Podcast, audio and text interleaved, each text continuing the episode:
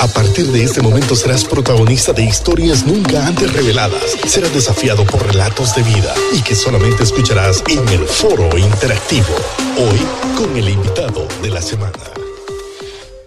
Y ya con nosotros, el pastor Marlon Saldívar. Él es coach del team John Maxwell, también parte del staff de la Cumbre Global de Liderazgo, pastor de la Iglesia Bautista en el sector de la Colonia Ideal y también presidente del capítulo norte, a ver si me confirma el pastor Marlon, eh, de las iglesias bautistas en Honduras. Bienvenido, pastor Marlon Saldívar. Gracias, gracias Raúl, Luis, es un gozo y a Josué creo que es el que está en cabina, ¿verdad? Sí, así es, de, de, esta extraordinaria radio y de este programa Liderazgo, como a toda la audiencia que lo sigue a ustedes cada sábado para estar pendientes de todo lo que ustedes están haciendo y de lo que están trayendo a través de este espacio. Para mí es un gozo, es un privilegio de poder estar con ustedes hoy en esta tarde y de poder pues añadir valor, como dice nuestro mentor John Maswell. Nuestra tarea es añadir valor y qué bueno que podemos hacerlo a través de espacios, a través de oportunidades como las que ustedes están realizando de una manera tan creativa, innovadora, eh, tan contemporánea, que realmente son eh, una hermosa respuesta y una hermosa influencia, ah, no solamente a nivel de ciudad, sino que también a nivel de país. Así es que gracias por la oportunidad y el privilegio que me dan de poder estar con ustedes en esta tarde. Bendiciones. Igual para nosotros, es un privilegio. Hoy estaremos hablando de planes, metas, propósitos, cómo sobrellevar los retos en este 2021. Que por cierto, Pastor Marlon, hemos llegado a una conclusión en este programa. Utilizar la palabra raro. la palabra tiempos raros, años raros. Eh, dos amigos acaban de presentarnos sus canciones ahorita. Daniel Asensio, aquí en vivo con nosotros, un misionero ah. peruano, nos presentó su canción rara, pero feliz Navidad. y bueno, Machén también con eh, Santiago Benavides eh, presentamos una canción que ellos recién eh, sacaron y habla también y utiliza la palabra raro. Eh, son tiempos muy raros, ¿verdad, Marlon? Pastor Marlon, o sea, mira ahorita el clima de San Pedro Sula, me mira raro a mí. Sí, sí, claro, claro. ¿Qué tal mi look? ¿Ah?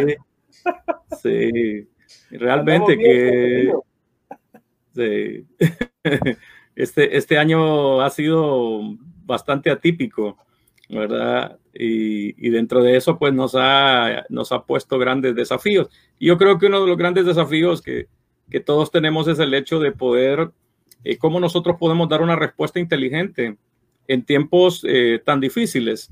Eh, siempre me recuerdo de, de, una frase y bueno, eso habla también de la influencia que tiene John Maxwell en la vida de aquellos que, con los cuales somos parte y él dice de que todo, todo lo bueno es cuesta hacia arriba. Todo lo bueno es cuesta hacia arriba. Wow. Pero que nosotros tenemos que lidiar y luchar con fuerzas, hábitos, pensamientos, personas y circunstancias que nos quieren llevar hacia abajo. Y de hecho que eh, lo que hemos vivido, no solamente por el tema de la pandemia, sino que también por lo que hemos enfrentado a raíz de estos, eh, de estos dos huracanes, que nos han golpeado, especialmente en el Valle de Sula y, también a nivel de país. De hecho, que ellos nos han puesto, como dicen, nos han elevado la, tabla o la vara y nos, han, nos están probando y nos están desafiando. Pero yo creo que de ahí tiene que ver mucho el hecho de cómo nosotros podemos plantear. Yo siempre digo que el problema de tu problema no es en sí el problema, sino la manera de cómo tú ¿verdad? Eh, decides enfrentar tu problema. Yo creo que eh, eso marca la diferencia completamente a cualquier reto, desafío, eh, fracaso o circunstancia adversa que podamos atravesar en nuestra vida. ¿verdad? Y eso hará la diferencia. Sin duda. Pastor Marlon, pero sabemos que este ha sido una estación también de, de llamémosle padecimiento para muchos hermanos que, Así que por circunstancias diversas han tenido pues la pena de, perder físicamente a un ser querido, a un cercano. y, pues es algo que tampoco vamos a, negar o desconocer. Pero así en términos general, ¿qué piensa al respecto? ¿Qué, ¿Qué, podemos hacer como cristianos? ¿Cuál debe ser nuestra posición en, este momento? Bueno, yo creo que eh, en, en, los tiempos de crisis, eh, en los tiempos adversos, eso nos lo, nos lo, ha enseñado la historia, ¿verdad? Una famosa epidemia ahí por el, eh, en el segundo siglo que azotó Roma. Y se me escapa el nombre exactamente eh, de, esta, de, de, esta pandemia, pero tenía el nombre de, un, de, de precisamente del, del César que murió a raíz de esa misma enfermedad, ¿verdad? Y dice de que mientras todo mundo huía, incluso hasta ese médico, Hipócrates, huyó de Roma para no contagiarse, eh, la iglesia hizo la labor del acompañamiento. La iglesia estuvo ahí, los cristianos estuvieron ahí con los abandonados, con los enfermos. Y a pesar de que muchos de, muchos de estos cristianos que decidieron quedarse y no huir, ellos dispusieron quedarse con las personas eh, necesitadas, con los enfermos, con los que estaban ahí abandonados. Y yo creo que hoy, más que nunca, creo que en, el espacio anterior Raúl lo hacía, eh, lo señalaba en el aspecto de la importancia que tiene eh, la labor que la iglesia ha estado haciendo en tiempos, en este tiempo. No solamente por el tema de la pandemia, sino también por eh, el tema de los dos huracanes, que realmente hay zonas donde prácticamente el 90% de las personas prácticamente perdieron todo lo material. Bueno, quizás solo las paredes quedaron de pie. Hay zonas donde realmente aún está el techo, se, se, fue, se perdió. Otras personas perdieron casas, otras personas perdieron sus negocios, como también hay quienes perdieron seres queridos. Pero yo creo que nuestro papel fundamental tiene que ver con la labor de el acompañar. Creo que nuestra tarea es dar esa labor de acompañamiento y cuando digo esa labor de acompañamiento, estoy hablando en el sentido de poder llevar consuelo. El apóstol Pablo en segunda de Corintios capítulo 1 dice de que, que con la consolación que nosotros hemos recibido en Cristo, así también nosotros debemos consolar a otros. En otras palabras, de la manera en cómo nosotros hemos sido alentados, animados, de la manera como nosotros hemos sido sanados eh, eh, mental, emocional, espiritualmente. De esa misma manera, creo que como iglesia, como líderes espirituales, tenemos que hacer esa labor. Yo sé que no, tenemos todas las respuestas eh, para el dolor, para el sufrimiento, para las necesidades, pero yo creo que una forma en la cual es el hecho de poder estar presentes. Por ejemplo, uno de los retos que tenemos en el ministerio, y, Raúl lo sabrá, porque él está vinculado al tema del ministerio pastoral, ¿verdad? Acompañando a su padre y, en toda la labor que Misión Pastoral hace se dará cuenta de la dificultad que hay, especialmente con el tema de las familias en luto, que a raíz de esta pandemia, qué difícil es poder estar presente con ellos por restricciones y, por lo inminente y versátil que puede ser este, este virus, en lo cual se hace difícil. Pero de igual manera tenemos que hacer esa labor de estar presentes, eh, aunque quizás no podamos nosotros eh, hacer eh, una liturgia o hacer una ceremonia para despedir a nuestros muertos, pero estar presentes, de que las, personas puedan sentir de que estamos ahí con ellos, aunque quizás no vamos a poder resolverles lo que la pandemia o lo que eh, los huracanes les llevaron o, de lo que las circunstancias que están viviendo en este tiempo podamos nosotros darle respuesta, pero ellos pueden contar de que Dios está con ellos. Quiero contar una pequeña anécdota. Me gusta contar historias, ¿verdad? No es porque sea, como me dice un amigo, ¿verdad? Es que vos sos perrero, me dice, ¿verdad? Ustedes entienden el término, ¿verdad? Eh, entonces, siempre me gusta contar historias, pero quiero contar algo. Eh, al principio, cuando comenzamos nosotros con la cuarentena y, la teníamos muy fuerte nosotros aquí en la ciudad, eh, pues no dejé de tener pensamientos temerosos. La iglesia cerrada, y, comenzamos a sentir ciertas dificultades. Eh, y tenía temor, literal, eh, personalmente lo digo y no me, da, no me da pena decirlo, porque realmente uno puede atravesar por eso. Tenía temor por, por la incertidumbre de lo que significaba esto. Era algo novedoso para nosotros, era una situación que no la habíamos vivido nunca y yo estaba eh, con pensamientos de temor. Y resulta de que un día fui a visitar a una señora para comprarle algunas bolsas de comida para poder ayudar a familias necesitadas de la iglesia. Y la señora me dijo, le tengo un regalo para usted. Ok, qué bueno, le digo yo, ¿qué es? Y entonces me dijo, yo eh, acabo de comprar una red completa que la he destazado y yo he reservado el mejor corte de carne para usted. Solo no me le diga a mi pastor que yo le regalé esa pieza de carne, me dice, porque se pone celoso, me dijo. no era, don no era Raúl Paz, Raúl. Pero fíjese qué interesante, ella me dio, reservó el mejor corte de esa res y me la dio a mí. Cuando yo le agradecí por eso, pero más que agradecerle a ella, yo le di un agradecimiento al Señor, porque si bien es cierto, es una pieza de carne, es un corte de carne que no lo compro yo, no, no lo compro siempre, es quizás raras veces alguna fiesta, en alguna ocasión especial, pero en medio de una pandemia, en medio de una crisis, en medio de una cuarentena, en medio de una situación, ella, que no tiene ningún vínculo conmigo, decidió regalarme esa pieza. Ahora, ¿cómo entendí eso yo? Lo entendí como realmente, como un mensaje de Dios indirectamente que me estaba diciendo, mira, si yo puedo darte a ti el mejor corte de carne que esta señora puede darte, o sea, como lo dice Pablo en Romanos 8, ¿verdad?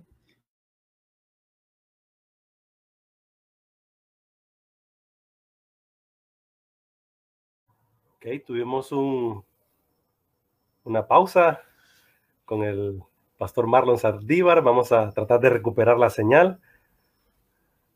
Platicaba con nosotros el coach del equipo de John Maxwell, ¿verdad? También parte del staff de la cumbre de liderazgo, pastor Marlon Saldívar. Vamos a tratar de recuperar la, la señal, ¿verdad? Que son los retos y las cosas raras tecnológicas que ocurren pues en este tiempo, ¿no te parece, Luis? Así, así es, Raúl. Eh, ojalá que no sea algo de la energía eléctrica. Sí, hombre. Una caída rápida porque pues va a ser eh, lamentable no tener pues toda esa exposición del pastor Marlon Saldívar, que pues sin duda es un honor para nosotros de tenerlo en este espacio de hoy, 26 de diciembre, aquí en Líder As Go. Nuevamente le recordamos, haciendo un paréntesis, mientras regresa el pastor Marlon Saldívar, vamos a vamos a querer que se conecte rápido. Solo recordarles que, pues, ya que estamos en nuestro último programa de liderazgo del año, aunque vamos a estar el 31 de diciembre en edición especial, eh, ya les decimos, vamos a estar el 31 de diciembre y queremos que usted sea parte y que se una a los comentarios, felicitaciones, qué sé yo. Eh, bueno, quiero anunciarles que usted puede seguir a mi amigo Raúl Paz a través del podcast. Ahí encuentra también nuevamente en, audio en muchos de los programas de liderazgo algunas reflexiones que hace. Este es el, el podcast de Raúl. Lo puede encontrar en, en Google, en Spotify, en Apple. Eh, son las principales plataformas de podcast, pero igual lo puede encontrar en iBox y, en muchas otras más, sin duda. Y pues en lo personal, pues yo estoy como Luis Asgo. Son pequeñas reflexiones, son cortas lo que yo hago esos de algunos de grabaciones de mensajes, hay uno que otro, pero sin embargo, pues es contenido para dedicarnos juntos, para que usted pueda escuchar una palabra ahí corta, una reflexión que va desde nuestro corazón. Así que a mí me encuentra siempre en la misma canales de podcast como As Go con Luis. Eh, todavía no tenemos eh, señal del pastor Saldívar, eh, mi estimado Raúl, pero bien, aquí estamos. Seguimos aquí en Líder As Go. Así es, estamos hablando de cómo sobrellevar los retos. Ve, nosotros planificamos, organizamos de tener al pastor Marlon y conversar sobre esta temática de los retos del 2021. Y ya, ahí está, el primer reto nuestro aquí puede ser tema de luz, de tecnología, el internet, no sabemos. Así que hoy más que nunca, para muestra un botón, debemos de ser personas que trabajemos mucho en la, en la expertise de improvisar ¿De qué hacemos? Si no pasa con el plan B, con el C, con el D. Ajá, Luis. Así como lo está haciendo nuestro amigo Josué eh, el día de hoy desde la cabina de Lobos FM, si lo ven a media luz, no es que quiere estar ahí por el frío, es que no hay energía eléctrica y está supliendo su, su energía desde, desde otra fuente y bueno, haciendo todo muy anuentemente eh, la labor para que podamos estar eh, al aire en vivo con todos los oyentes y todo el auditorio del Logos FM. Ya con nosotros de regreso el pastor eh, Marlon Saldívar. Qué bueno, gracias a Dios, pastor. Encienda el micrófono y se quedó en Romanos. Le escuchamos bien todo y se quedó en la partecita de Romanos, así que continúe. Aquí está el pastor Marlon, Marlon Saldívar, está pues tratando de encender el micrófono. Eh, en estos retos, decíamos, ¿verdad? Hay que ser expertos en improvisar y en sacar adelante estos temas, ¿verdad? Que nos estamos enfrentando durante esta situación mundial. Ahí hay un botoncito donde ah, dice Ahí está. Hoy sí. Tuve que encender mi teléfono. Ahí está. Sí. Y, se podría saber qué pasó. algo, algo, una crisis ahí bueno, bueno la verdad fue que, bien. Sí, eh, no sé, mi computadora se frizó y, me sacó del... no sé si es porque hubo algún problema de internet, bueno, de los desafíos que hemos tenido en estos tiempos también, que las redes han estado enfrentando. Yo creo que ni las, redes, ni, las compañías de, de, internet estaban listas para, para tener una demanda tan grande como lo han tenido en estos nueve meses que llevamos de pandemia. Pero bien, voy a retomar el caso el, retomar lo que venía hablando acerca de lo que pasó. Decíamos en, que Pablo en Romanos 8 dice que si él no escatimó a su propio hijo para nuestra salvación y nuestra redención, ¿cómo él no va a poder suplirnos y proveernos en, en todo este tiempo? Realmente que para mí fue una lección muy, eh, muy, muy, muy poderosa, la cual me alentó y me animó realmente a no tener temor, ni a dudar, ni a tener incertidumbre acerca de lo que va a venir hacia adelante. Y eso aconteció en los primeros días de la pandemia, ya cuando estábamos entrando al mes de abril que experimenté eso. A partir de ahí, yo he visto una respuesta de parte del Señor que realmente ha sido muy significativa y hemos podido realmente identificarnos, especialmente en lo que les decía, el, reto y el desafío que tenemos de poder hacer la labor de acompañamiento. Es acompañar a los que están en duelo, es acompañar a los que están necesitados, porque nosotros somos eh, la iglesia, somos el cuerpo del Señor y la imagen visible de Dios. Escuchen bien, y con esto no es que estoy queriendo yo eh, imponer una nueva, una nueva doctrina, ¿verdad? O una herejía. No, pero realmente la imagen visible de Dios en este mundo se manifiesta a través de la iglesia. ¿Y quién es la iglesia? Pues ustedes y yo, a través de lo que hacemos en, los diversos, en las diversas plataformas en las, cuales nosotros podemos movernos. Como, como decía una anécdota durante la Segunda Guerra Mundial, eh, dos soldados eh, estaban ahí eh, limpiando lo que una bomba le había hecho a una, a, una, a una catedral en Italia. Y en esta catedral había un Cristo que tenía las manos extendidas, pero a raíz de un bombazo que le cayó a la catedral, las manos del, de la estatua de Cristo eh, se, habían, se habían caído. Y entonces uno de los soldados puso un rótulo eh, al pie de la estatua de, Cristo y puso, ¿verdad? Eh, este Cristo no tiene manos, pero puede contar con las mías, ¿verdad? Qué interesante esta anécdota. Es el hecho de que eh, Raúl, Luis, ¿verdad? Josué y yo, podemos ser las manos del Señor. Podemos realmente hacer esa labor, no solamente de poder ayudar, llevar comida o llevar algún tipo de ayuda a las personas en necesidad, sino también ayudarles a levantarse, porque el acompañamiento no solamente tiene que ver con el hecho de poder proveer alimento o algún bien material, sino que el acompañamiento implica el hecho de poder estar al lado, algo así como lo que el Espíritu Santo hace en nosotros, el paracletos, como dice en griego, ¿verdad? Que nosotros hagamos esa labor de consolación, de consuelo, de ánimo, de aliento y de apoyo, especialmente en tiempos tan difíciles. La iglesia ha sufrido durante este tiempo, porque quieras o no, eh, eh, eh, el encierro, las dificultades propias de las familias, han puesto a prueba realmente la vida de la iglesia pero Dios es soberano y Dios es el que edifica su iglesia y cómo de manera eh, extraordinaria y de manera maravillosa, realmente el Señor ha sostenido un remanente el cual prácticamente ha estado apoyando lo que es el ministerio de la iglesia, ¿verdad? Y cómo Dios ha traído conexiones divinas, empresas, personas con un corazón abierto, las han dispuesto para que la labor siga siendo eh, esa tarea de poder dar una respuesta a las personas en necesidad en este tiempo. Pastor Marlón. Eh, sí. Lo primero es lo primero. ¿Qué es lo primero que deberíamos de hacer todos los que estamos ahorita sintonizando? Los que nos escuchan, los que nos ven. ¿Qué es lo primero que deberíamos de hacer este 2021, este año que se viene, para sentar las bases del nuevo proyecto de vida? Estábamos platicando durante el programa y otra frase que salió a luz es que debemos de ser expertos en improvisar. Parece que las cosas ya planificadas, ordenadas, organizadas, están pasando a un segundo plano. Parece que tendremos que improvisar en medio de la planificación, en medio de la organización. Si ustedes, eh, para muestra un botón, vieron ahorita, estamos platicando con el pastor Marlon, se cae la transmisión y hay que entonces ser expertos en improvisar y, no digo improvisar como lo dice América Latina, ¿verdad? A como salga ahí, ¿verdad? A lo que, a lo que Dios manda, diga, ¿verdad? Y Dios no manda que seamos mediocres, hay que hacer las cosas bien hechas.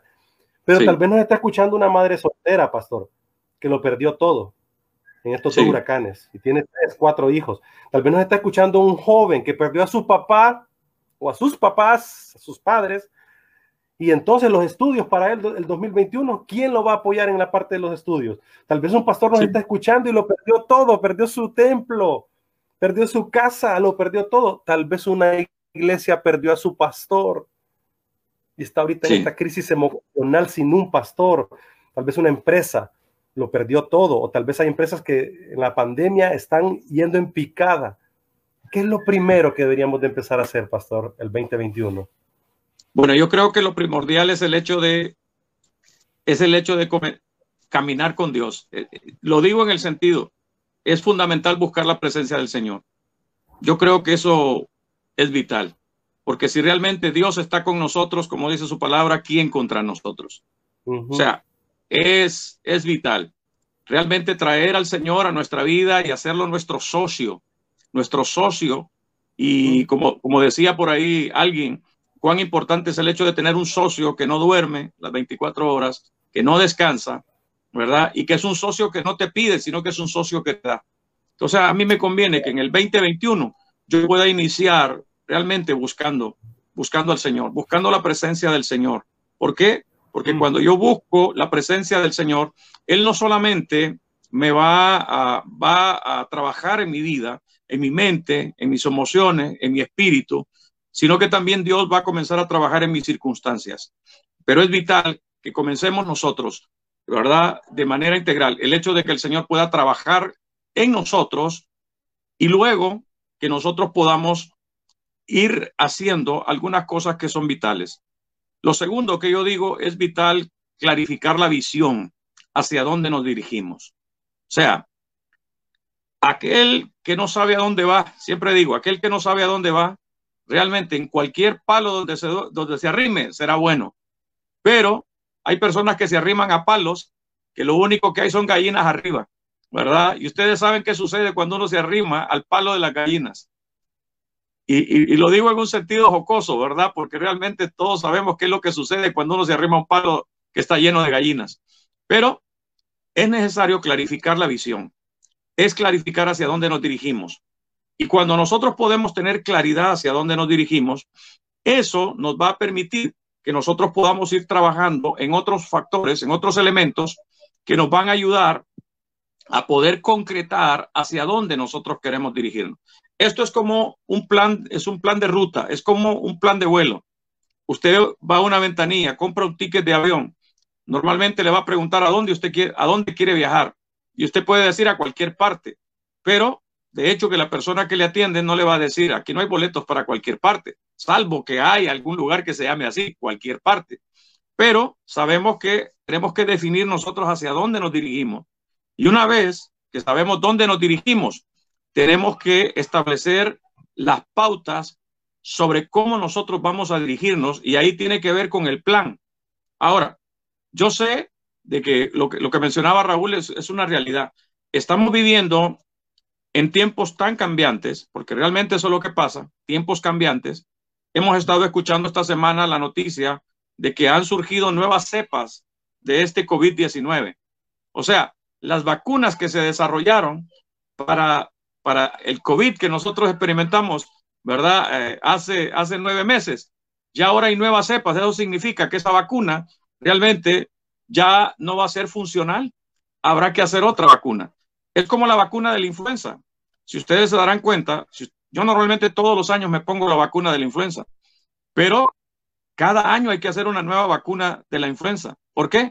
Porque hay nuevas mutaciones, hay nuevas cosas que realmente hacen obsoleta la, la, la vacuna anterior.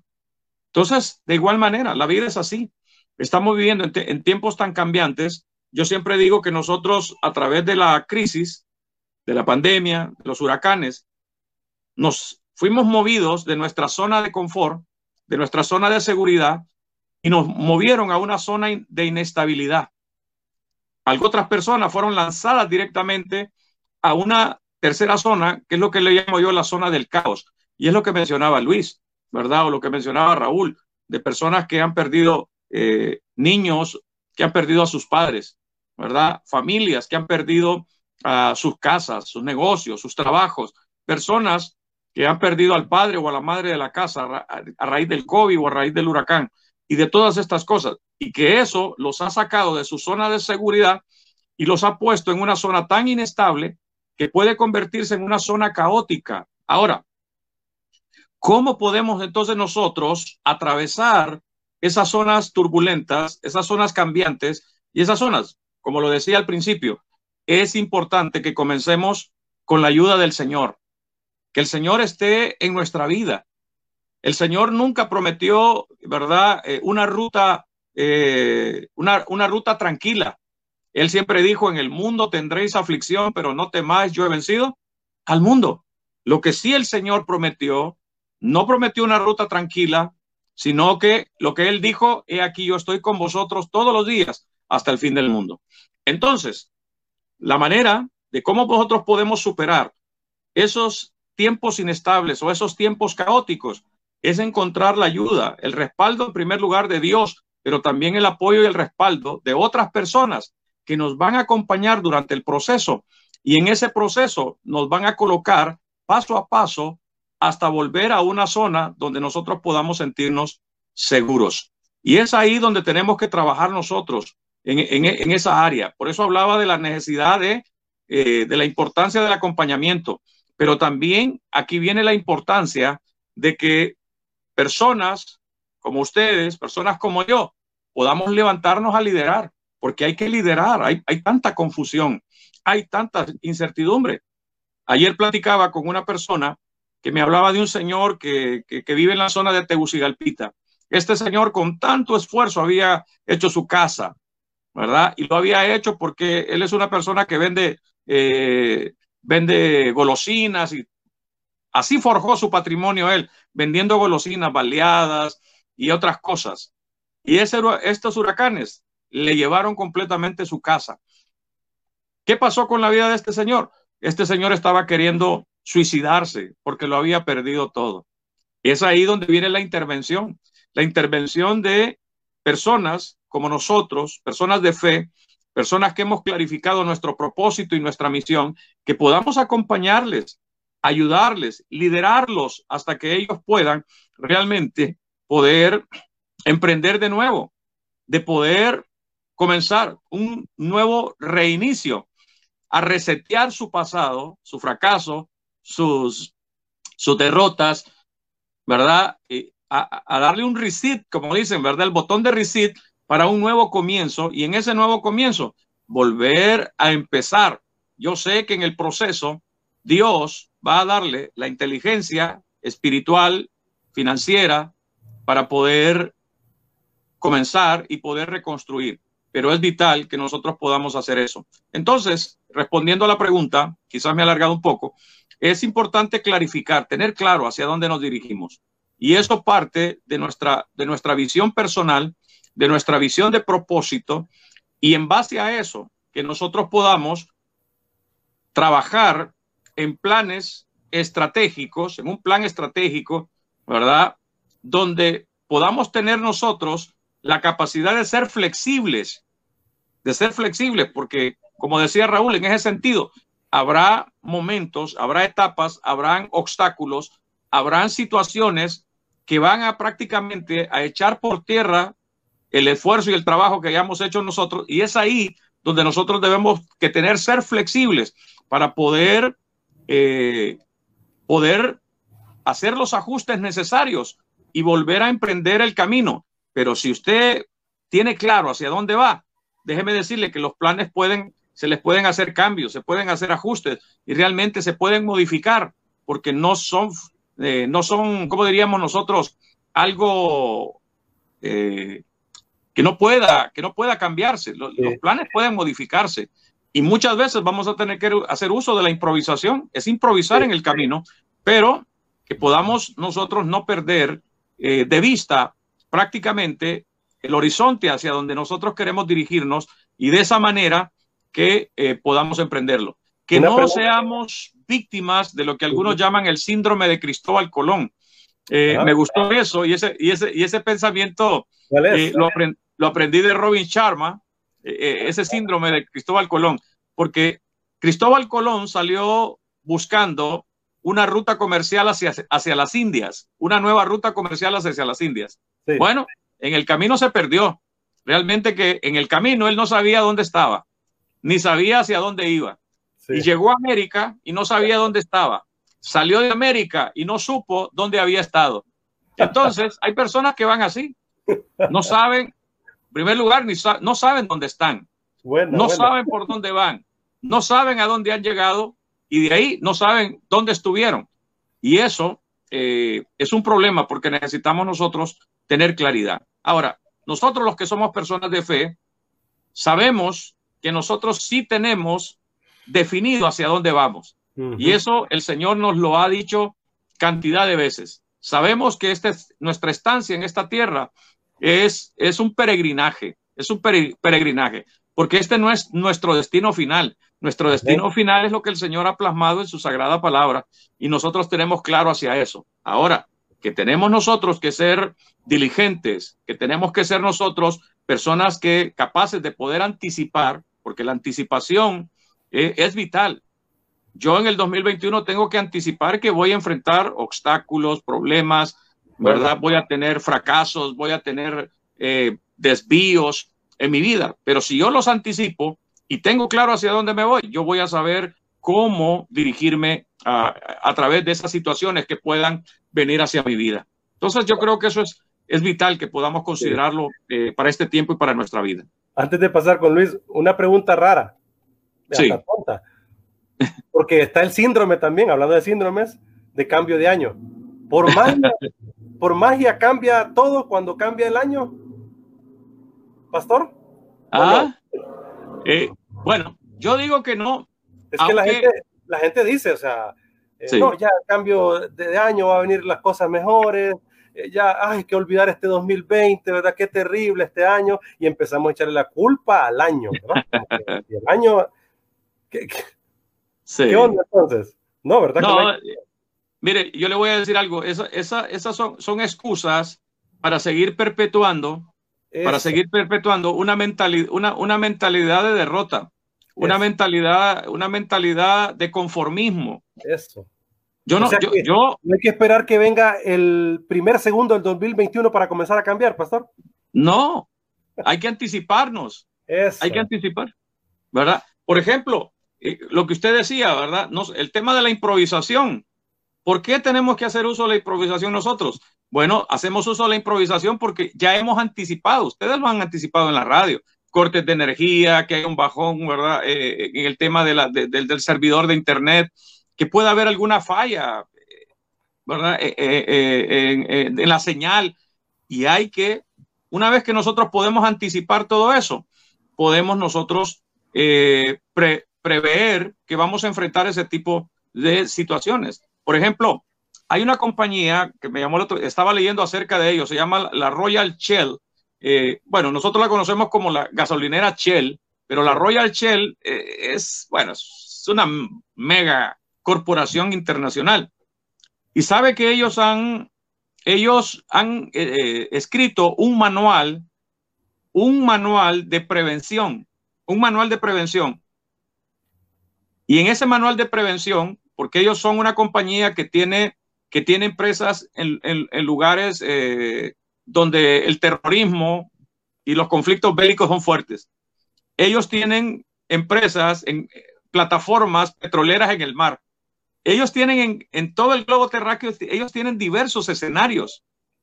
Y en esos diversos escenarios ellos han tenido que aprender a desarrollar un manual de prevención para enfrentar las catástrofes, los riesgos, como también los peligros que puedan enfrentar. Fenómenos de la naturaleza, conflictos bélicos eh, y situaciones que puedan enfrentar propios dentro de cada una de estas compañías. Ahora, ellos a sus empleados les hacen leer el manual de prevención para que estén prevenidos y para que sepan qué hacer cuando enfrenten una nueva situación, un nuevo cambio. Ahora, nosotros no podemos llegar a este 2021 simplemente como lo que tú dices, Raúl, el hecho de decir, bueno, 2021, nuevo año, ¿verdad? Nuevas todas las cosas. No, las personas que perdieron su casa llegarán al 2021 sin nada. Las personas que perdieron su empleo llegarán al 2021 sin empleo, sin saber cómo van a poner sus hijos a la, a, la escuela, sin saber cómo ellos van a responder a los desafíos propios que tienen a nivel financiero, a, nivel familiar, sin saber realmente qué respuesta dar eso. Ahora, si yo me anticipo y realmente me preparo, entonces no importa qué año cambie, porque yo tengo mi visión clara, tengo mis objetivos claros, tengo mi meta definida, tengo mi plan diseñado y yo estoy trabajando en ese sentido, pero no puedo esperar de que ya dentro de unos días hay un nuevo año y por arte de magia, por arte de magia, ¿verdad? Ya todo va a cambiar. De que yo que perdí mi casa, ya yo voy a estar durmiendo el primero de enero en, una casa de dos plantas en una zona residencial. No, eso solamente ocurre eh, en las novelas de María la del Barrio, ¿verdad? ese tipo de cosas. Conversamos con el pastor Marlon Saldívar, el es coach y también pastor de la Iglesia Bautista en el sector de la Ideal. Luis. Sí, escuchando al pastor Saldívar, realmente que le hemos dado entonces, pastor Saldívar, mal uso a la palabra improvisar, cuando la palabra misma nos revela todo lo que usted acaba de decir. ¿Será que nosotros le hemos contextualizado a improvisar, a inventar? a, lo que salga, cuando realmente improvisar lo que significa es todo lo que el pastor Marlon ha hablado ahorita, en este momento, o sea, es estar anticipado. Ahora, pastor, yo tengo una pregunta así muy, muy a, a, lo actual, a lo que se está viviendo, como usted lo dice. Se habla de que este año que viene, y lo dicen los financistas, no será un año fácil financieramente hablando. De hecho, eh, no necesitamos entrar al otro año para, para experimentarlo, creo, en algunos casos, porque pues esta pandemia ha venido, eh, bueno, yo creo que al igual que, que todos ya en este punto nos ha tocado salir de una u otra manera, hacer uno que otro mandado al banco, donde sea. Y es increíble, el otro día, de hecho, con mi esposa íbamos a un lugar y, y a buscar un lugar aquí en la ciudad y de pronto nos damos cuenta, como estuvimos encerrados, que ya no existe ese lugar al que buscábamos. Y empezamos a visualizar y darnos cuenta de que una tienda estaba aquí, pero ahora ya no está. Este se movió donde estaba el otro. Y las cosas evolucionaron aquí a nuestro alrededor. O sea, cosas han cambiado. Entonces, ¿qué podemos, o mejor dicho, qué mensaje nos puede dar Pastor Saldívar de cara a esta realidad? Porque eso sí es una realidad. Eh, las finanzas indudablemente son diferentes en este nuevo año o sea, así le queramos poner eh, la ilusión y la magia que dice Raúl, que muchos le ponen, pero ¿cómo podemos improvisar hacia eso que ya tenemos a la vuelta de la esquina? Bueno, eh, quiero que, podamos tener en claro eh, que cuando estamos hablando del tema de improvisar, no es de la forma de cómo muchas personas lo usan, que de repente puede ser la excusa de las personas negligentes o de las personas irresponsables o de las personas eh, perezosas, podríamos decirle, ¿verdad? O personas que buscan un, eh, tienen una actitud de facilitismo en el, creer de que todas las cosas tienen que ser fáciles. No, no fue fácil. Nuestra salvación, aunque nosotros la recibimos por gracia, debemos entender que lo que Jesucristo tuvo que hacer para poder darnos a nosotros, eh, para pagar nuestra deuda moral, para perdonar todos nuestros pecados, para hacer posible la paz entre Dios y nosotros y darnos un nuevo propósito, no fue fácil. Tuvo que enfrentar seis juicios humanos, tres por los judíos y tres por los romanos. Y de paso tuvo que ser crucificado en la cruz del Calvario. Nuestra salvación, aunque para nosotros es gratuita, es por acto de gracia, ¿verdad? Por fe, pero es un regalo de Dios. No fue fácil para, para nuestro Redentor y Salvador Jesucristo. Tampoco podemos pensar y decir, porque tenemos que ser claros, cuando hablamos con la gente, debemos hablarles con la verdad. Es el hecho, el año 2021 y probablemente los años que vienen hacia adelante no van a ser fáciles, porque tenemos retos propios a, nivel gubernamental, a nivel político, a nivel social, a, nivel financiero, a nivel laboral, a nivel, a nivel de nación. Tenemos grandes desafíos. Ahora, pero no somos los únicos. Eh, todo lo está enfrentando, el, mundo lo está enfrentando a raíz de esta situación, ¿verdad? Y debemos que aceptar la realidad de que no es fácil, pero tampoco es imposible. Por eso, cuando hablamos de la importancia de que podamos iniciar el 2021 con la ayuda y el respaldo de Dios, yo creo que esa es una parte del camino ya está eh, realizada. ¿Por qué? Porque Dios va a trabajar especialmente en nuestra mente, en nuestro corazón, en nuestro espíritu, para que nosotros podamos hacer nuestra parte. Ya Dios hizo su parte. Ahora, en este 2021, tenemos que hacer la nuestra. Y hacer la nuestra significa de que yo tengo que estar consciente de mi realidad, salir de mi burbuja, sea religiosa o sea, ¿verdad? Lo que sea, salir de mi burbuja y entender que hay una realidad que está ahí, pero que tampoco esa realidad, por muy eh, incierta que pueda, que pueda verse, eh, por muy complicada que puedan ponerla, debemos entender, como decía un amigo, un amigo mío un día, eh, ahí por el, en, el, en el 2009, lo visité en Estados Unidos, ellos habían experimentado esa famosa, la depresión del 2008 en Estados Unidos, y él me dijo algo, mira hermano, durante esta crisis que hemos vivido nosotros en el 2008, la crisis económica, él es un empresario. Quiero decirle algo, aunque yo pueda estar en crisis, Dios nunca está en crisis. Y me añadió esto, quiero decirle que aún en lo más difícil de esta crisis económica que hemos vivido en los Estados Unidos, en este tiempo, yo he hecho los mejores negocios de mi vida durante esta crisis. Y entonces comprendí esa realidad tal como lo dijo Albert Einstein en una oportunidad. Él dijo, la oportunidad yace justamente en medio de la crisis. Ahora, ¿cómo nosotros podemos entonces descubrir las oportunidades que este 2021 nos va a traer? Porque de seguro las va a traer, ¿verdad? Las bendiciones del Señor dice que son nuevas cada mañana. Eso lo dijo Jeremías. David lo dijo en el Salmo 23. Ciertamente el bien y la misericordia nos seguirán todos los días de mi vida, ¿verdad? Y en la casa del Señor moraré por largo de el bien y la misericordia. Las misericordias son nuevas cada mañana. O sea, Dios cada día derrama de sus bendiciones. Pero ¿quiénes son los que realmente no ven?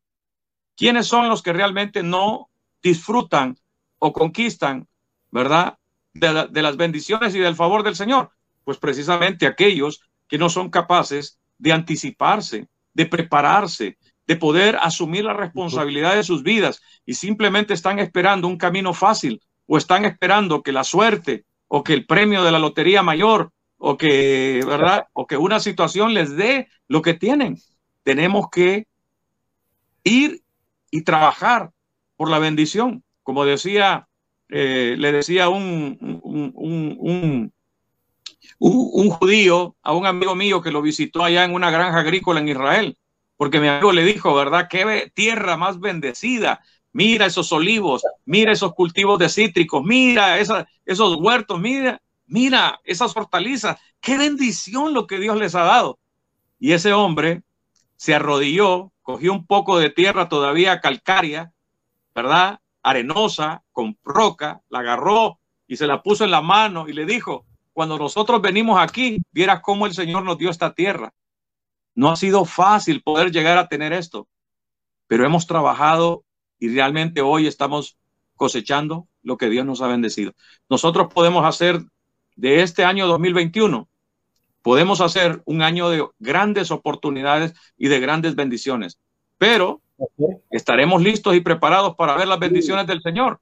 Si nosotros clarificamos el camino, si preparamos el camino, si anticipamos que vamos a tener obstáculos, fracasos, problemas, ¿verdad? Y dificultades. Y si nosotros podemos anticiparnos a ello con la ayuda, la guianza y la sabiduría del Señor, yo estoy seguro, Luis, estoy seguro, Raúl, ¿verdad? Y a Josué, de que realmente nosotros vamos a cosechar, a cosechar el bien y la misericordia del Señor como su favor a nuestras vidas. Sí, vamos a maximizar los minutos que nos quedan. Eh, hay un reto ahorita porque Josué nos escribe, estoy aquí a oscuras y la planta creo que está dando lo último. Ven, las improvisaciones del día a día, en nuestro mismo programa. Eh, no sé si tenías algo, Luis, que decirnos. No, ok. No, solamente al auditorio de Logos FM, si en algún momento donde se les apaga el radio o el dial, pues entiendan, es por un asunto de energía, pero seguiremos aquí hasta finalizar nuestra hora de programa de siempre en nuestra red. Estamos aquí en la multiplataforma, por eso entonces nos hemos anticipado. Me encanta lo que el pastor Marlon Sandívar nos está planteando. Nos dijo, primero Dios con nosotros, entendámoslo, hoy más que nunca. Es más, aunque usted no lo crea, acérquese a Dios y verá que con Dios las cosas van diferentes. Dios con nosotros. Segundo, anticiparnos, anticipémonos a lo que estamos viviendo hoy en día. Y tercero, saber improvisar, que no es inventar, ¿verdad? No es decir, bueno, ahí es como salga. Ya hemos planteado el tema en ese sentido. Pero, pastor, yo, yo he puesto algunos nombres a los retos. Reto económico, el reto más grande del 2021. El reto emocional, el reto silencioso para enfrentar este 2021. El reto a morir, sobre todo al adulto mayor, ¿verdad? Lo, he platicado con, con, papás, con abuelos que se sienten muy eh, vulnerables ante lo que estamos viviendo. Y ese es el reto, pues, del adulto mayor.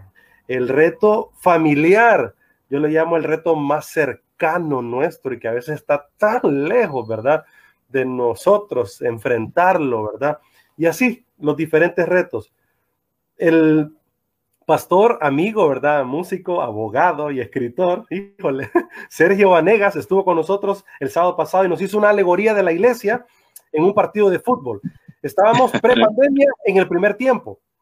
Entramos a la pandemia son los 15 minutos de descanso, son los minutos en que hay que promover la estrategia y ver qué hacemos porque estamos perdiendo el partido y queremos empatarlo, queremos ganarlo. Así que estamos en este tiempo de estrategias nuevas, de cambios. El Señor nos está dando ideas y, y bueno, se viene el segundo tiempo. ¿Vamos a salir el segundo tiempo igual? Deberíamos como familia, los que nos están escuchando, viendo, como seres humanos, ¿vamos a salir igual de esto? La iglesia va a salir igual, pastor, como lo hemos estado haciendo antes. Y a mí me da un poco de tristeza porque algunas iglesias están volviendo a depender de lo cultico, de estar ahí presencial. Está bien, está bien. Necesitamos hacerlo. Pero vamos a depender entonces de esto. ¿Qué vamos a hacer, pastor, hacia este segundo tiempo, post pandemia? Durante la pandemia. ¿Cuánto va a durar esto? no, sabemos, no, terminamos de salir nosotros todavía. sí. yo creo que sí, tenemos que ser, eh, bueno, tenemos que ser realistas, pero también tenemos que ser sumamente creativos. Yo creo que eso es, eso es importante. Yo lo he podido apreciar y ustedes también a nivel de ciudad. Han visto ustedes cómo realmente ahora los negocios y de cómo ahora han surgido nuevos, nuevos, nuevos emprendimientos y es una forma de poder dar respuesta a la crisis. O sea, ¿cuántas personas a raíz de que perdieron su trabajo o de que su negocio tradicional cerró o de que prácticamente se quedaron eh, sin nada, han tenido que innovar, han tenido que emprender, han tenido que salir? Yo creo que eso es parte. Eso es parte, es el hecho de que esta, esta nueva realidad, yo le digo, esta es una nueva realidad. Y es una nueva realidad donde esta pandemia y estos huracanes ya nos cambiaron. Las cosas ya no son nuevas. No es que hay personas que viven añorando, ¿verdad? A, su vida pasada, pero no podemos añorar a nuestra vida pasada. Eso ya pasó, ¿verdad? Tenemos nosotros que ser propositivos, especialmente a un nuevo tiempo, a una, a una nueva realidad en la cual seguirá cambiando, porque no sabemos hasta dónde esto nos va a llevar. Y es ahí donde nosotros tenemos que ser capaces, y volvemos a tomar aquí, es el hecho de anticipar, de prever, ¿verdad? Como también el hecho de poder ser flexibles y poder dar respuesta. Pero para llegar a eso, dentro de, dentro de mi previsión, dentro de mi anticipación, yo tengo que prepararme mental, emocional, espiritual, profesional, para poder dar respuesta. Por ejemplo, algunas personas me preguntan, pastor, ¿y usted por qué ahora se pone pastor y coach? Bueno, entonces, el otro día alguien me escribió y dice, ¿y, ahora, ¿y ahora por qué ponen tantas cosas? ya, ya no simplemente son pastores, sino que ahora son otro montón de cosas. Bueno, yo no le, no le respondí, pero quiero decirles, quiero decirles algo, Luis y, Raúl. Yo, para mí es una estrategia misional. Buen punto. Es una estrategia misional. No es otra cosa. No es negocio. ¿Verdad? Eso. Quiero decirles que eh, durante esta pandemia, durante esta pandemia, yo he sacado tres certificaciones internacionales. En esta pandemia. Tenía el tiempo, ¿verdad? Y tenía eh, eh, ahí, lo tengo en perspectiva, ¿verdad? Poder sacar eh, un estudio universitario adicional, ¿verdad? De, sacar una maestría en psicología organizacional. Pero por cuestión financiera no lo pude hacer. Pero no, eso no está descartado, está ahí, 2021, hacia adelante. Ahora, ¿por qué yo estoy haciendo eso? Porque yo quiero dar quiero utilizar mis talentos, mis habilidades, los dones que el Señor me ha dado, el llamamiento. A partir del momento en el cual yo saqué mi certificación con John Maxwell, saqué una especialización en valores con, el GPS o Global Priority Solution, cuando yo saqué una certificación como, como coach con, la Academia Ready and the Coaches, ¿verdad?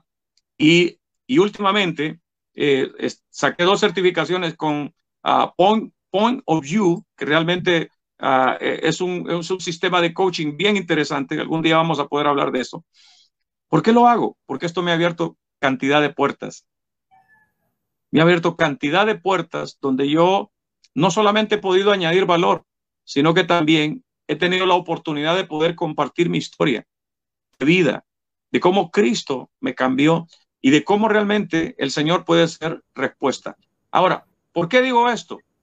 Lo digo porque yo creo que en tiempos tan cambiantes, nosotros como líderes, si queremos liderar en este tiempo de, crisis y de cambio, nosotros tenemos que tener los recursos y las herramientas necesarias que puedan ayudar y guiar a otras personas, pero tenemos que hacerlo realmente con los recursos y no solamente los recursos del cielo, sino también con los recursos de los cuales podemos echar mano para poder ayudar a otros de diversas formas y diversas maneras.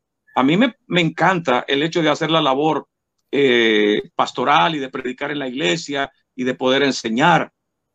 Pero quiero decirles de que en este, durante esta pandemia yo tuve la oportunidad de poder dar tantas conferencias, tantos entrenamientos vía Zoom, como nunca lo he hecho en mi vida, y de tocar a tantas personas desde empresas, desde eh, eh, instituciones públicas, oficinas y dependencias gubernamentales, como también a colegios, colegios profesionales, que me invitaron a poder darles una charla en medio de la crisis.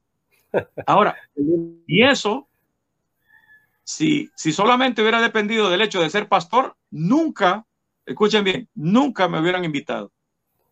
Pastor, Estamos a un minutito de salir de Logos FM, pero nos vamos a caer la multiplataforma nuestra. Un mensaje de, de 30 segundos para toda la gente que nos está escuchando en Logos FM. Muy bien, a toda la audiencia de Logos, solo decirles que realmente no pierdan la fe. Hebreos 11.6 dice, Hebreos 11.6 dice, pero sin fe es imposible agradar a Dios, porque es necesario que el que se acerca a Él crea que le hay y que es galardonador de los que le buscan. Quiero que sigan buscando a Dios con fe, aunque no lo vean, aunque no lo escuchen o aunque no lo sientan, sigan creyendo, sigan creyendo a su poder, a su presencia, a sus promesas, a su provisión, a su providencia, las cuales siguen obrando y actuando aunque no lo vean, no lo sientan o no lo escuchen. Él está presente. Dios no se ha movido del mismo lugar donde está que es en el lugar donde Él se mueve con poder y majestad y gloria. Así es que ánimo, no pierdan la fe, no pierdan la confianza. Ánimo, cobren ánimo, inspírense en el Señor y van a encontrar cómo la fortaleza y el aliento del Señor les ayuda a salir en medio de estas circunstancias. El pastor Marlon Saldívar, el coach del team, eh, John Maxwell, también parte del staff de la cumbre del liderazgo, eh, pastor de la Iglesia Bautista en el sector de la Ideal, también parte de la directiva del sector norte, aquí en Honduras, de las iglesias bautistas. Realmente desafiante e inspirador. Gracias a, él por este tiempo. Vamos a quedarnos un poquito más en la multiplataforma de las redes sociales para hacer un cierre, pero gracias a la gente que está siempre en sintonía de Logos FM, Luis. Sí, no, así es. Gracias a los que siempre han estado con nosotros. Creo que ya salimos de Logos eh, pero bien, si usted nos está viendo, solo recordarle que el 31 de diciembre también tenemos edición especial del Líder Advis, también estaremos a través de la 104.9 y vamos a hacer la conexión para hacerlo a través de Ilumina, aunque nuestro amigo Joel está algo ocupadito por allá en los Estados Unidos, pero vamos a hacer todo el enlace para poder eh, cerrar este año bien, como pues es nuestro deseo hacerlo. Pastor, eh, para ir al cierre de esta conversación pues que estamos teniendo, yo le decía que hay iglesias que han perdido a su pastor. Yo, me pongo a pensar, ¿qué sucede en una iglesia cuando el pastor intempestivamente ya no está? ¿Qué sucederá? Luis ha pasado momentos así. Yo creo que de repente Luis puede tener alguna idea en este momento cuando ya no está, tal vez físicamente, o ya no está porque ha salido pues para otra misión o hay alguna interrupción en esa iglesia eh, ¿Qué mensaje le podemos dejar a toda la iglesia de Cristo, a las congregaciones que, eh, pues, son varias, pastor, que han perdido a, su líder, ¿verdad? Y es un momento difícil. Yo recuerdo la escena de Moisés, ¿verdad? Eh, deja a un pueblo ahí entre, entre llegar y no llegar, ¿verdad? Hacía falta, pues, un pequeño tramo y Moisés sale de escena en este momento tenemos a líderes queridos que se nos han ido, los hemos llorado, y pues quienes están más cerca de estos líderes, pastores amigos, eh, estarán pensando mucho más y llorándolo mucho más. ¿Qué pueden hacer ellos para ser resilientes y echarle ganas, pues, en estos próximos años en sus iglesias? Amén. Yo sé que todos hemos tenido eso. Quiero decirle, Raúl que, y Luis, que nosotros a nivel de nuestra red, nosotros perdimos a, siete pastores de siete de nuestras iglesias durante este, y por COVID, ¿verdad? Eh, y, la semana pasada, pues nosotros a nivel de cumbre enfrentamos la realidad de que, de que el pastor Montoya, eh, el presidente de la Cumbre Global de Liderazgo Honduras, falleció, ¿verdad? El pastor de la iglesia SEAT en Tegucigalpa. Esta semana nos, nos encontramos con la noticia del pastor Rosales, ¿verdad? Incluso eh, yo vi un, eh, un post que, que, tú pusiste, Raúl, ¿verdad? Por el pastor Rosales, eh, a raíz de esta situación. Y, y, hemos enfrentado eso. Ahora, yo quiero decir, quiero, quiero decir dos cosas. Uno, al tema de la iglesia. Primero, es que la iglesia no debe perder, no debe perder la fe y la confianza de que realmente el Señor, Él es el Señor de la iglesia. Eso lo tengo muy claro. Él es el Señor de la iglesia y Él es el que la edifica. Quiero contar una, anécdota cortita. Recuerdo que eh, un día me dice eh, eh, el líder del ministerio de, alabanza de la iglesia, ¿verdad? Un muchacho muy talentoso, muy, muy carismático, ¿verdad? muy bueno, realmente un siervo. Me dice, pastor, fíjese que tengo que darle una noticia y, y nosotros nos vamos a mover, Eh, he comprado mi casa y pues es un proyecto que teníamos desde hace tiempo y, y, hemos comprado nuestra casa y en tal fecha nos vamos. Eso a mí me, me entristeció, ¿verdad? Porque este líder tan, tan carismático, tan talentoso, tan servidor, de repente se va y entonces, eh, pues, nos vamos a quedar sin ese líder. Eh, y se fue. Y quiero decirles que al principio estuvimos, como dicen ahí, dando tumbos en el tema del Ministerio de Alabanza. Pero ahí, en el anonimato, había un joven que estaba iniciando en el ministerio, así como un, como un Josué, nada más que Verdión, ¿verdad? Pero poco a poco se fue levantando, se fue levantando, hasta que él asumió el liderazgo del Ministerio de Alabanza. Y realmente lo hizo con un buen suceso. Ahora, mire lo que son las vueltas de la vida. Llega el tiempo, pasa el tiempo, cuando ya estábamos bien cómodos con este nuevo líder, y me dice, resulta de que me han dado una nueva oportunidad de trabajo y tengo que moverme a una, a una ciudad de Honduras. Y ya no voy a poder continuar aquí. Y entonces vuelve la tristeza. ¡Wow! Tanto que nos costó y ahora el líder se nos va. Pero mire, mire cómo son las cosas y se fue. Y realmente que sentimos, ¿verdad? El, peso de que ya dos de los líderes se habían ido. Pero mire cómo providencialmente suceden las cosas. Resulta de que él se va, él se va, y estamos nosotros ahí acéfalos sin el líder. Y de repente, el líder que se nos había ido al principio, regresó un día a la iglesia y me dijo, pastor, estamos planeando devolvernos a San Pedro Sula y queríamos preguntarle si nosotros que podríamos volvernos a congregar en la iglesia. ¿Cuándo? Si, si, para nosotros nunca te fuiste, ¿verdad? Te prestamos por un tiempo, ¿verdad? Y regresó. Fíjense qué cosas, ¿verdad? Yo vi eso como la manera providencial en la que Dios actúa y de cómo Dios está en control de todas las cosas. Yo quiero decirle a, las iglesias, a, los líderes que están ahí, que sienten la partida de su pastor, del siervo de Dios, el ungido del Señor, que probablemente fue el que comenzó ese ministerio, el que levantó esa iglesia, y sienten su dolor, y sienten la pérdida, porque es natural que lo sientan, pero que no se desanimen. Confíen en el príncipe de los pastores. Confíen en el príncipe de los pastores Jesucristo, porque definitivamente o el Señor lo va a levantar de esa congregación o el Señor se los va a traer. Pero realmente nosotros no tenemos que perder la fe y la confianza, porque el Señor es el que edifica su iglesia. Él, él, él, él es el que la compró con su sangre y él es el que la selló con su espíritu.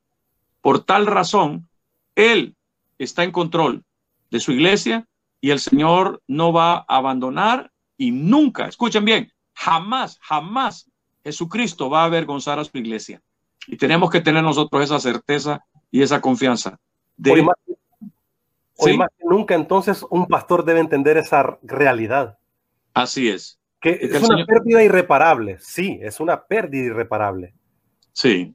Pero no eh, indispensable, porque el que edifica la iglesia es el Señor. Y yo creo que muchos pastores dieron ese mensaje, que aquí yo soy el que manda y, y sin mí no son nada.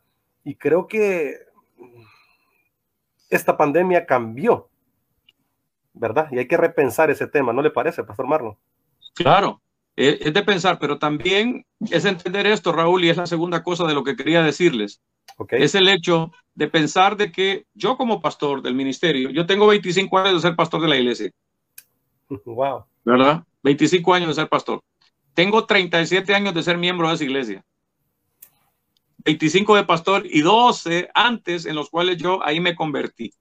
O sea, ha sido una trayectoria de 37 eh, más, creo. Eh, no, yo creo que perdí la cuenta, ¿verdad? A ver, sí, 37 años, miembro de la iglesia. Ahora, pero yo estoy consciente de que realmente yo no voy a ser para siempre, porque como puedo estar expuesto a que este COVID pueda acabar conmigo, o el hecho de que el Señor decide llamarme a su presencia ¿verdad? Antes de lo que yo probablemente he previsto. Ahora, lo que debo hacer, lo que debo considerar yo, es el hecho de que yo debo preparar Yo debo preparar a la gente. Tengo que pensar en la tarea de la transición, de pasarle estafeta, como dicen los, los corredores, ¿verdad? Eh, que, de relevos. Tengo que estar consciente de que la estafeta tiene que pasar. Me encanta lo que dice el capítulo 1 del libro de Josué, cuando Dios se le presenta a Josué y le dice, eh, mi siervo Moisés ha muerto, ahora levántate tú y pasa a este pueblo, ¿verdad? Al otro lado del Jordán. O sea, ya, ya pasó el duelo, ya pasó esto y quizás el, duelo nunca, se, nunca termina, porque es, es, una pérdida, ¿verdad? Que nunca deja de ser, es una pérdida total. Pero tenemos que aprender a caminar con el duelo, con la pérdida y darnos cuenta de que nosotros tenemos que hacer esa labor, la labor de multiplicar. Pablo le decía a Timoteo, lo que has oído de mí, lo que mm. has visto y oído de mí ante muchos testigos, esto encarga a hombres fieles que sean idóneos para enseñar también a otros. Yo creo, Raúl, que los que tienen esa mentalidad de que yo soy aquí el líder, yo soy el ungido, yo soy aquí, como dijo un pastor una vez que, lamentablemente la iglesia terminó sacándolo. Él dijo, aquí yo soy el rey, dijo él, ¿verdad? Y entonces la iglesia le dijo, no, aquí el único rey es Jesucristo.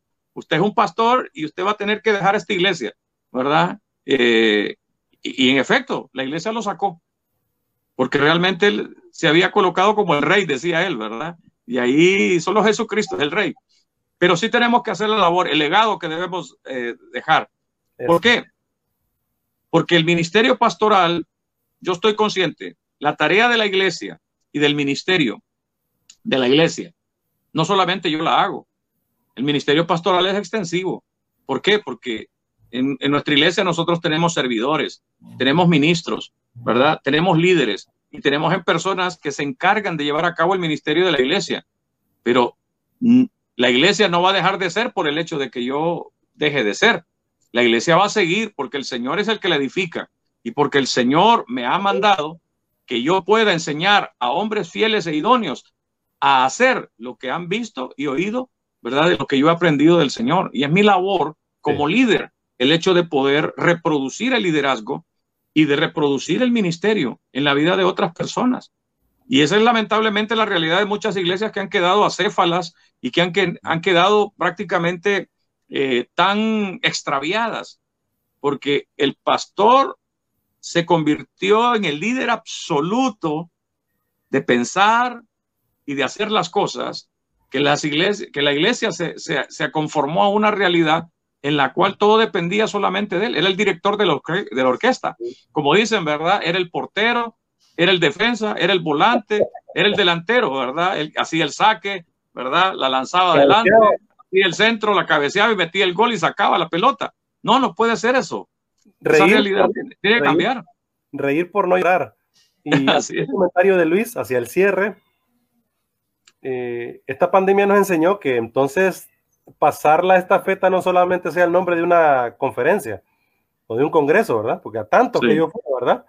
traspasando la estafeta, pero cuando uno la agarraba, eh, decía, no, esto es mío, ¿verdad? Y aprendimos en esta pandemia y lo dijimos con Luis una y otra vez en estos programas. No paramos de hacer programas en liderazgo como ningún otro año o temporada, es nuestra cuarta temporada del 2015. Nunca tuvimos tantos programas como este año. Aún en medio de esta pandemia y esta situación tecnológica tan complicada, sí. Pero fíjense que también hablando de la iglesia, quienes sostuvieron a la iglesia en esta pandemia fueron nuestros jóvenes. Los jóvenes y adolescentes que saben manejar la tecnología. Los jóvenes y adolescentes que saben manejar la computadora, el celular. Entonces creo que este es el momento oportuno de abrazarnos. La vieja escuela, como decimos, con la nueva escuela y llevar a mejores derroteros a nuestra iglesia amada, la iglesia del futuro. Luis. No, sin duda, esa fusión es crucial y sobre todo eh, eh, una, la generación adulta, si le llamamos así, reconocer que, necesitamos estas manos de, las nuevas generaciones, pero las nuevas generaciones también eh, tener muy claro el honrar, porque eso hace falta mucho también esta generación, honrar de que si hoy estamos aquí, si hoy el Evangelio es fácil comunicarlo a través de las redes, también es por el precio que, que muchos eh, pagaron antes de nosotros y para que hoy para nosotros sea un tanto más fácil o versátil, tal vez no fácil, pero sí versátil, Entonces, yo creo que eso es crucial lo que tú estás diciendo. Pero también escuchando al pastor eh, Marlon Saldívar eh, en toda su, su, exposición, logro encontrar ese liderazgo que necesitamos realmente para hacer iglesia fuerte, Raúl. Y cuando el pastor Saldívar hablaba de que el líder se le fue para allá y que el otro líder en realidad no se le fueron, se reproducieron, porque ellos fueron a ministrar otro cuerpo y la extensión de la bendición. Por eso es que el apóstol Pablo decía que sobreabundando la gracia en nosotros iba a sobreabundar en muchos más. Lo que pasa es que a veces nosotros no lo entendemos, porque nuestra cabeza natural está en las cosas que vemos. Como me decían a mí en algún momento, recuerdo en una iglesia donde estuvo, y decía alguien, pero es que esa iglesia se destruyó, decían, porque mm. ya solo quedan como 100 miembros. Y entonces yo en el momento, porque, o sea, uno se siente como afectado, pues, el lugar donde uno creció, más por los hermanos, ¿verdad? Y yo decía en mi evento, Espíritu Santo, ¿qué le digo a ese hermano? Ah, porque no, no lo voy a dejar con él. O sea, e, él está un poco, era cizañoso lo que me estaba diciendo, la verdad. y entonces vengo y le digo, mira hermano, ¿sabes qué, Leo? No te dejes engañar por Satanás.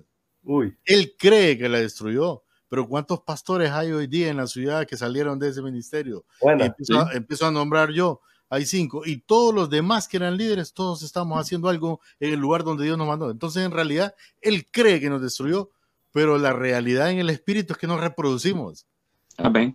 Porque tuvimos un liderazgo, como decía el pastor Marlon.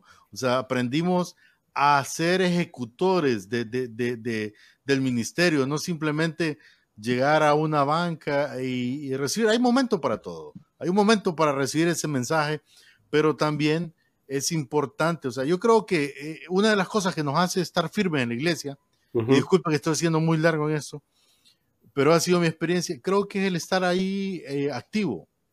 Porque eh, si no estás activo es fácil desligarte. Si no estás activo, te desaparece un par de domingos X y nadie se cuenta. Pero, o sea, y esto hablando de la iglesia como cuerpo, no como como lugar, o sea, estoy hablando de la iglesia en general, o sea, viéndonos todos como iglesia. Entonces creo que necesitamos estar activos, estar activos ahí en nuestras casas, estar activos ahí en nuestros trabajos, estar activos en el lugar donde Dios nos haya delegado estar. Eso es lo que puedo decir como resumen ya para final, porque no tengo más que agregarle a la gran exposición que nos ha dado el pastor Marlon esta tarde. Fascinante. Y, y ahí quiero que cierre el pastor con el mensaje. ¿Cómo reproducirnos entonces? ¿Cómo dejar legado? Los papás que nos están escuchando, dejar el legado de sus hijos, cochear a sus hijos, acompañar el empresario, cómo dejar legado hacia otros, ya sea sus hijos o otras personas para que esa quede para tantos. El pastor, lo que está diciendo lo es muy importante. Es que enfocamos que la iglesia solo es cantar, predicar, los maestros de la escuela dominical y los pastores de los jóvenes. Ajá, y entonces, ¿y los demás qué hacen? ¿Qué hace un cocinero? ¿Qué hace una persona que juega fútbol? ¿Qué hace un eh, periodista? ¿Qué va a hacer alguien que, se embarca en, verdad y va como eh, eh, a un crucero, por ejemplo, va que trabaja de cocinero, no sé, de, ayudante, ¿verdad? En la parte técnica. Tantos otros emprendimientos, ¿verdad? Que hay en la vida. ¿Cómo dejar ese legado, Pastor Marlon Saldívar, hacia llevar el mensaje de esperanza a las nuevas generaciones, a las futuras generaciones y, yo termino con este detallito. Este mes de diciembre con mi esposa y con Santiago estamos leyendo el libro de Nehemías. Y usted el consuelo del Señor en una parte de su práctica. Nehemías significa el consuelo del Señor. Y yo creo que más que nunca necesitamos ser ese consuelo para tantas miles de personas que están sin fe, sin esperanza y sin Dios. Y bueno, y a los que tienen a Dios también sienten ese dolor, ese luto, esos momentos que estamos viviendo ahorita. Y me encantó, estamos por el capítulo 8 y ahí entre el capítulo 7 y 8, Nehemías empieza entonces a dejar un legado ya en las nuevas generaciones y dice que otros levitas, otros eh, eh, personas en la parte laica, otros sacerdotes empezaron también a consolar a su gente, dice. O sea que ya Nehemías estaba dejando un legado, ya no solamente era él, un hombre nada más. Ahora era tanta gente llevando consuelo, construyendo la muralla, construyendo un nuevo país, cimentando las bases para pues eh, lo que Dios quería para ese pueblo. Yo creo que ese mensaje deberíamos de tomarlo y usted, pastor Marlon Saldívar, háganos ese cierre final pues para todos nuestros oyentes y los que nos ven. Así es, gracias Raúl. Eh, siempre me recuerdo de la, de la historia que, que escuché de Mark Batterson, eh, pastor de la iglesia Capitol Church de, Washington, y hablaba acerca de, un hombre anciano, entrado como a los 80 años, con su nieto, un niño pequeño, quizás, quizás más pequeño que Santiago, ¿verdad? Y, y ellos estaban, estaban cavando, estaban haciendo un hoyo con una pala, y un hombre se les acercó y le preguntó al anciano, ¿qué está haciendo? Y le dijo, bueno, estoy, estoy cavando para sembrar eh, una planta de sicómoro, le dijo. Y entonces el hombre le dijo, ¿y cuánto tarda en crecer un árbol de sicómoro y dar fruto? Bueno, le dijo él, eh, tarda como unos 60 años de que se convierte en un árbol maduro y que dé fruto. Y entonces el hombre inquieto le dijo, ¿y qué edad tiene usted, señor? Le dijo. Y le dijo, yo tengo 80 años. Y entonces el hombre le volvió a preguntar, ¿pero usted cree que va a comer frutos todavía de ese árbol usted? Si tarda 60 años en, en dar fruto. Y entonces el anciano lo quedó mirando y le dijo, quiero decirte algo, hijo, le dice. Cuando yo era niño, mi padre me llevaba a cortar eh, los frutos de los sicómoros que habían en la propiedad de mi padre. Esa propiedad se la regaló mi abuelo a mi padre. Y quiero decirte que ni mi abuelo ni mi padre sembraron esos sicómoros. Fueron otras personas, otros los que sembraron ese sicómoro. Pero mi padre y yo comimos de ese sicómoro. Yo estoy consciente de que esta planta que yo estoy sembrando, yo no voy a comer de los frutos de este árbol, pero sí los va a comer mi nieto y los hijos de mi nieto y las generaciones que vengan hacia adelante. Yo creo que eso eh, activa un principio que es el principio del legado. Ese legado que queremos construir nosotros. No es el legado el hecho de que es el legado que va a durar hasta que mientras yo viva. Nosotros nacemos en una generación, crecemos con esa generación y morimos con esa generación. Pero el legado puede trascender. Y es ahí donde nosotros tenemos que ver el ministerio pastoral como el legado que nosotros queremos dejar. No es el edificio que probablemente construimos, sino es el hecho, el legado de personas, de líderes, ¿verdad? De ministros, de familias, realmente van a continuar aun cuando nosotros ya no estemos. Decía T.D. Jake, ¿verdad? Hay tres tipos de personas en la iglesia. Los que están contigo.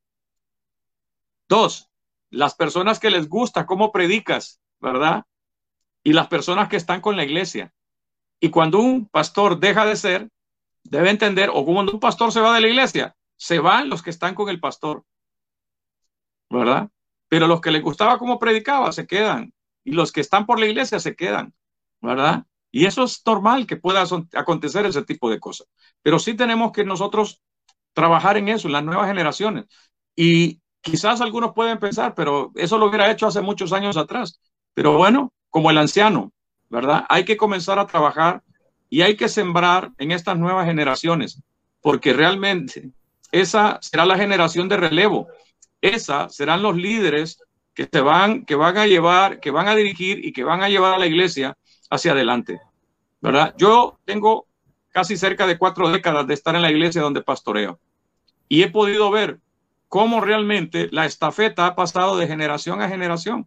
Los que en la época eh, que yo llegué ya no están, ¿verdad? Con los que yo crecí hoy eh, están ahí, ¿verdad? Otros que han, que han comenzado a caminar conmigo en el proceso están ahí, ¿verdad? Pero mi labor es el hecho de que yo pueda poder preparar a esa generación. Eh, decía TDJ también en una oportunidad, las etapas del líder son tres. O sea, hay tres movimientos de liderazgo. El primero es cuando nosotros estamos con el pueblo. Es cuando tú y yo, Raúl y Luis, somos parte de la iglesia, somos miembros de la iglesia. La segunda etapa es cuando tú estás delante del pueblo. O sea, cuando tú lideras, eres el pastor general, eres el líder de ministerio, eres el pastor de jóvenes, ¿verdad? O eres el pastor de matrimonios, tú estás delante del pueblo. Y esa es una es una posición. Pero, decía él, hay una tercer, hay un, hay una tercer nivel y es cuando tú estás arriba del pueblo. No porque eres superior, sino porque eres un maestro, eres un mentor, eres un entrenador, eres un capacitador, eres un consejero y eres un coach. en el cual está ayudando a desarrollar las habilidades y competencias de liderazgo que está al frente ahora del pueblo. La labor no termina, porque o estás con el pueblo, o estás delante del pueblo, o estás arriba del pueblo, donde Dios te pone con una, eh, en una labor de mentoría, de coaches, de coaching, como también de formación y desarrollo de otros pastores. Las mega iglesias. Tú puedes tomar el caso de las mega iglesias. Aquí tenemos iglesias referentes, mega iglesias en la ciudad, y vamos a darnos cuenta de que esta, esta, eh, los líderes principales de estas iglesias ya no pastorean a la iglesia. No, ellos le predican a la iglesia, pero ellos no pastorean a la iglesia. ¿Quiénes lo hacen? Sí. Los pastores que tienen ellos ahí de planta, el pastor de matrimonios, el pastor de jóvenes, el pastor de, adoración, el pastor de niños, el pastor administrativo. O sea, ¿a quiénes pastorean ellos? Ellos están arriba del pueblo porque ahora están pastoreando a los pastores, que son los que pastorean a la grey del Señor.